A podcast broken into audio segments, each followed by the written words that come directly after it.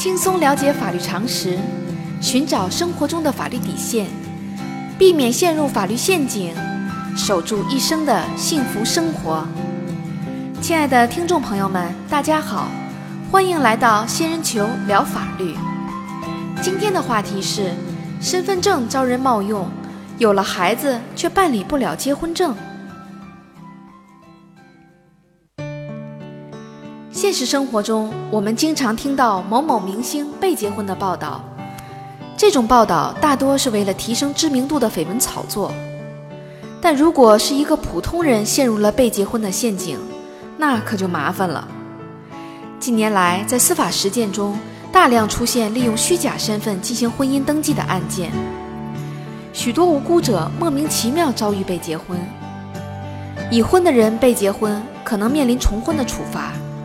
未婚的人被结婚，最直接的麻烦就是真正要结婚时却无法进行婚姻登记。根据司法案例，小明与小美是大学同学，毕业后经过三年的恋爱长跑，在得知小美已经怀孕时，两人决定登记结婚。情人节这天，跟许多情侣一样，小明与小美去民政部门办理婚姻登记。不料，婚姻登记处的工作人员告诉小美。根据资料显示，你已经结婚了，而且生了一个孩子，不能再与小明进行婚姻登记了，否则就将构成重婚。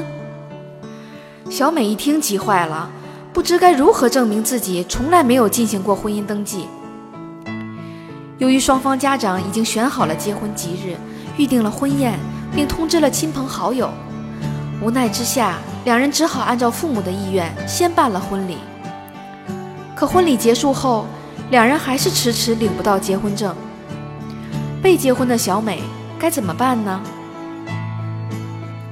仙人球特别提示：首先，小美应该向公安机关报案，要求公安机关收缴冒名者使用本人的身份证件；其次，根据公安机关收缴造假者的决定文书，向法院提起行政诉讼，申请撤销民政部门为造假者作出的婚姻登记。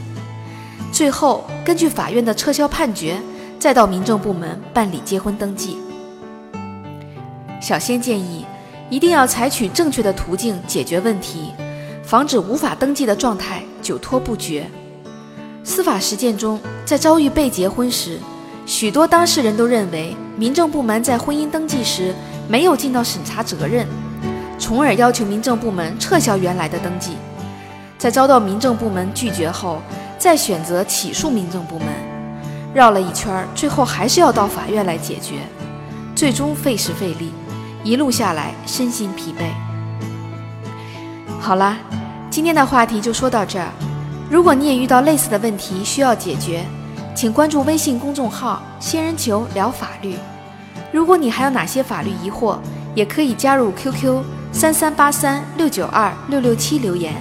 小仙会选取有共性的话题做专题解答，欢迎明晚八点继续收听仙人球聊法律。